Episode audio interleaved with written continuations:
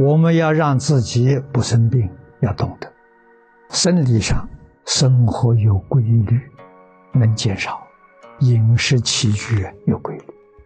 第二呢，不跟任何人结怨仇，处处啊跟一切众生化解对立，不要制造对立。他跟我对立，我跟他不对立，这个对立就不能成立。成立说一定是双方。你一方的时候不跟人对立的时候，他就不能成立。要有慈悲心，要有爱心，常常念出帮助一切众生苦难呢，叫大慈悲心呐，化解冤业。第三个，起心动念纯净纯善，把自己过去现前业障都化解了，这个罪业都能化解。我们这个身体就不会生病吧？这个病，佛法里面说有三种因缘。第一个是生理上的病，这个一定找医生，医生能治生理上的病。第二种是业障病，冤亲债主找到你了，要报复你，很多这种情形，这个病医生医不好。冤业，它不是生理的。这种病呢，要调节。冤亲债主接受调节，他离去了，离开了，你病就好了。第三种是续业病，过去今生所造的罪业，这个病最麻烦，不是身体，也不是冤亲债主，自己造的罪业累积而成就的，还是有救。真正忏悔，忏除业障啊，病就好了。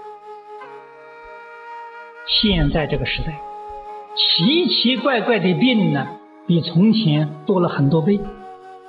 原因在哪里呢？说老实话了，是受了染污的关系。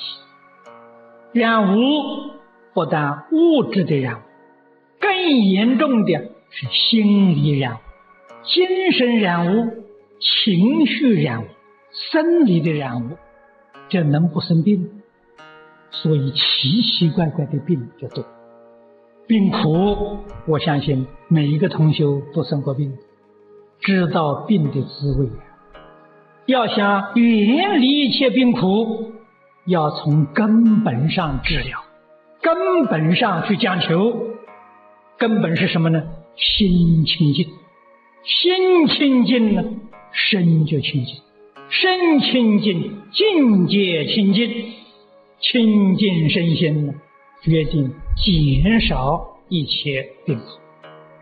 饮食要注意，饮食要简单，不要吃的很复杂，够营养就好了。千万不要吃那些补的东西。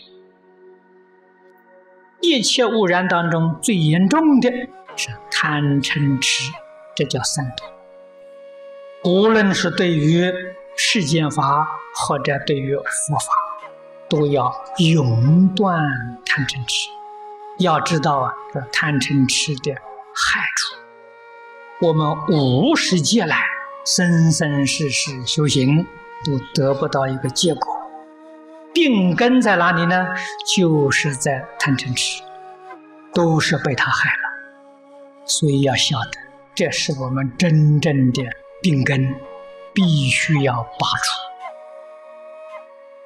一切法不离自心，佛在经上常说：“一切法从心想生。”华严经上告诉我们：“整个宇宙为心所现，为识所变。”这些话，现代科学家证明了，证实是真的，不是假的。那么由此可知，修行修什么？你真搞明白了，才晓得，修行是修心而已。只要心正，没有一样不正。心要邪了，就出毛病了。心不可以偏，心不可以邪。心清净了啊，身就清净。身心清净呢，第一个效果，我告诉大家。决定不生病，这就太好了。很多人这个地方病了，那个地方痛啊，病痛啊可以立刻消除，身心健康，自在快乐，这个就是效果啊。离苦得乐，马上啊就能够见得到。